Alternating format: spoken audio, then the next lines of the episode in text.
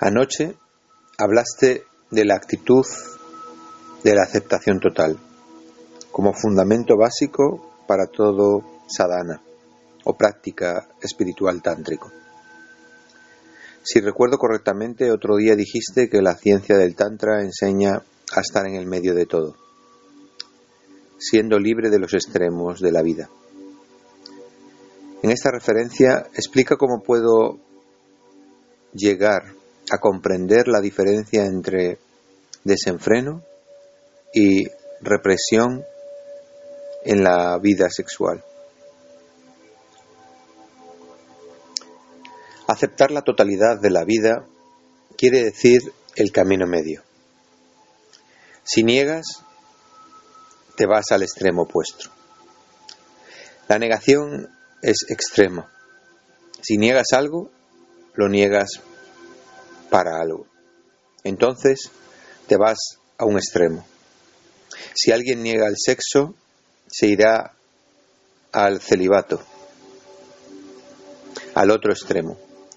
Si niegas el celibato, te irás al desenfreno, al otro extremo.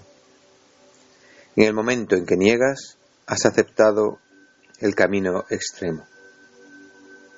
Aceptar la totalidad es tener automáticamente el medio. No has elegido, simplemente estás flotando en la corriente. No estás yendo hacia una meta. No tienes elección. Estás en un estado de dejarte ir. El Tantra cree en un profundo dejarse ir. Cuando eliges, entra tu ego. Cuando eliges, entra tu voluntad. Cuando eliges, estás yendo contra todo el universo. Y tienes tu propia elección. Cuando eliges, no estás eligiendo el flujo universal, estás separado, aislado. Eres como una isla. Estás intentando ser tú contra todo el flujo de la vida. No elegir significa que no tienes que decir a dónde vas. Dejas que la vida se mueva, que te lleve en ella, y no tienes ninguna meta fija. Si tienes una meta fija, estás abocado a elegir. La meta de la vida es tu meta. No estás yendo contra la vida. No tienes ideas propias contra la vida. Te dejas a ti mismo, te entregas a la misma fuerza de la vida. Esto es lo que el Tantra quiere decir con la aceptación total. Y una vez que aceptas la vida en su totalidad, empiezan a suceder cosas. Porque esta aceptación total te libera de tu dosis de ego. Tu dosis de ego es el problema. Debido a él, creas problemas. No hay problemas en la vida misma. La existencia no tiene problemas. Tú eres el problema y el creador del problema. Y creas problemas en torno a todo. Incluso si encuentras a Dios, crearás problemas en torno a Él. Incluso si llegas al paraíso, crearás problemas en torno al paraíso. Porque eres la fuente original de los problemas. No vas a entregarte. Este ego que no entrega es fuente de todos los problemas. El Tantra dice que no es cuestión de lograr algo, no es cuestión de lograr el celibato. Si logras el celibato en contra del sexo, el celibato seguirá siendo básicamente sexual. Dos extremos, independientemente de lo opuestos que sean. Son partes de una totalidad. Dos aspectos, una sola cosa. Si eliges uno, has elegido también el otro. Ahora el otro permanecerá oculto, reprimido. ¿Qué significa reprimir? Elegir un extremo en contra del otro, que es una parte básica de Si tienes alguna meta, no puedes aceptar la vida como un amigo. Tu meta crea la enemistad. Si esperas algo de la vida, estás imponiéndote a la vida. No estás dejando que la vida te suceda. El Tantra dice, las cosas pasan cuando no las esperas. Las cosas pasan cuando no las fuerzas. Las cosas pasan cuando no las estás anhelando. Pero esto es una consecuencia, no un resultado. Y sé claramente consciente de la diferencia entre consecuencia y resultado. Un resultado es deseado conscientemente, una consecuencia es un derivado adicional.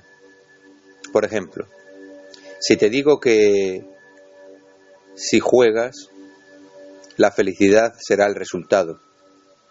Lo intentarás para obtener un resultado. Vas a jugar y estás esperando el resultado de la felicidad.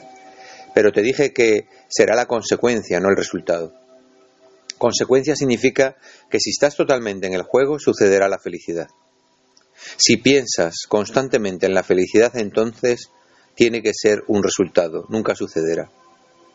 Un resultado viene de un esfuerzo consciente. Una consecuencia es simplemente un derivado adicional.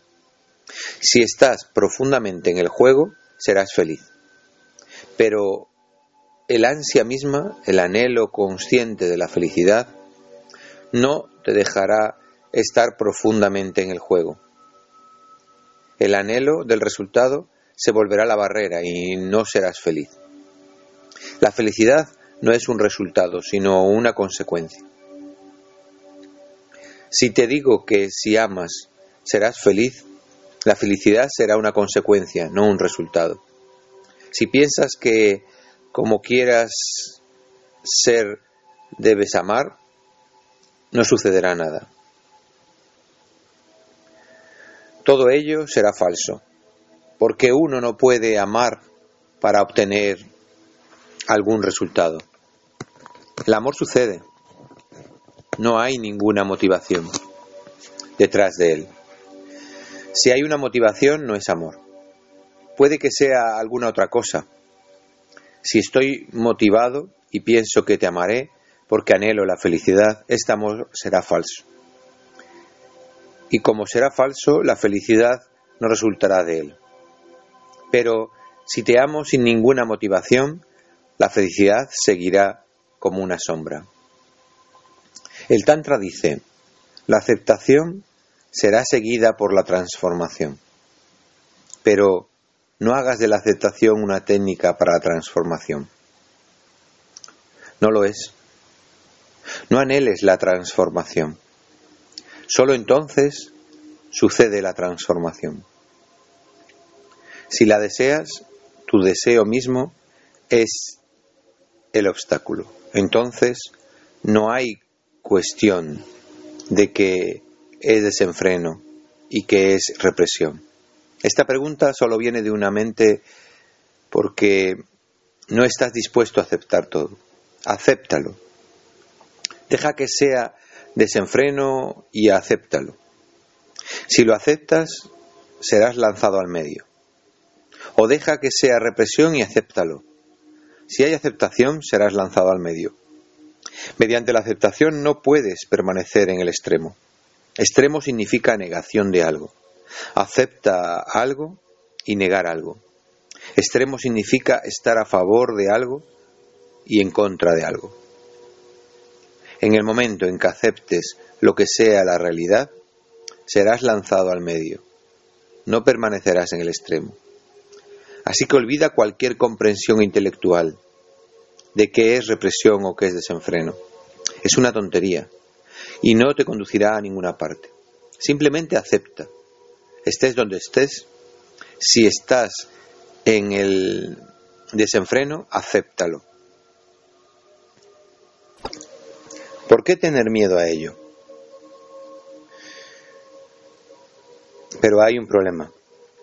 Si estás en el desenfreno, solo puedes permanecer en el desenfreno si simultáneamente estás tratando de trascenderlo.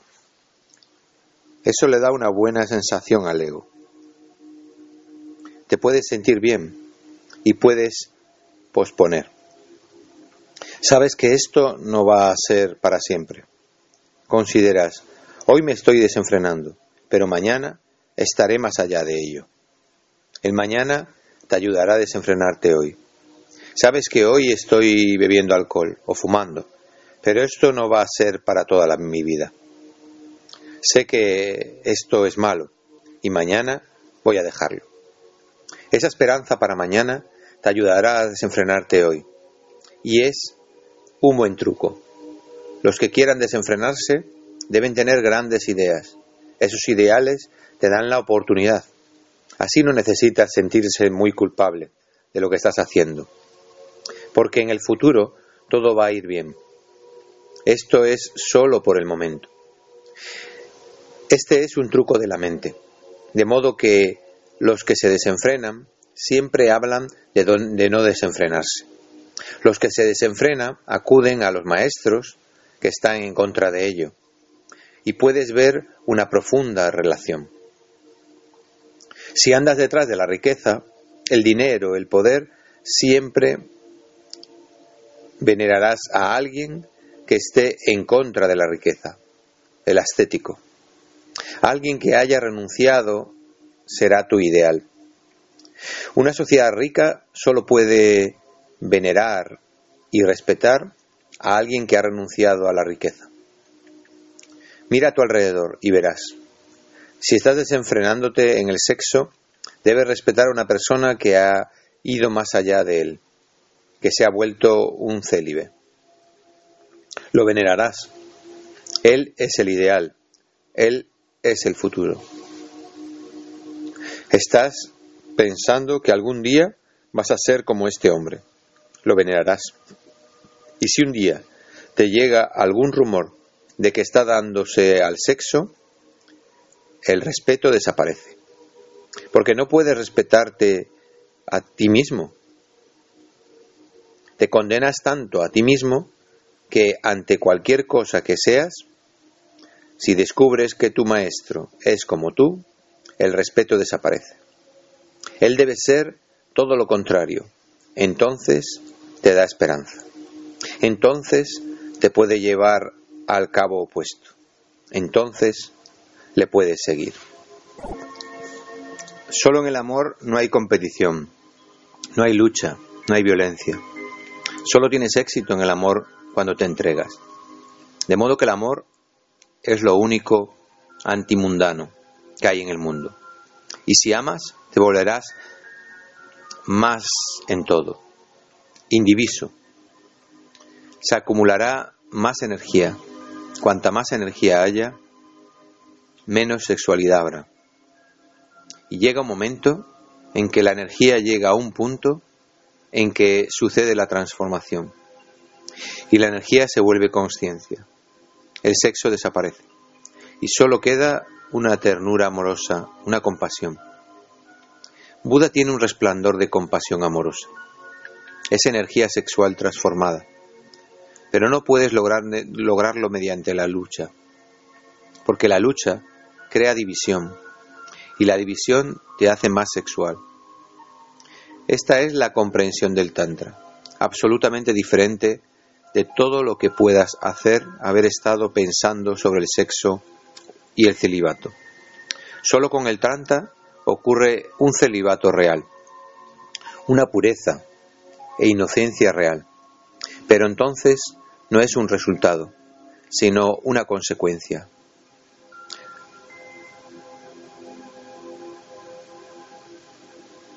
Subsigue a la aceptación total.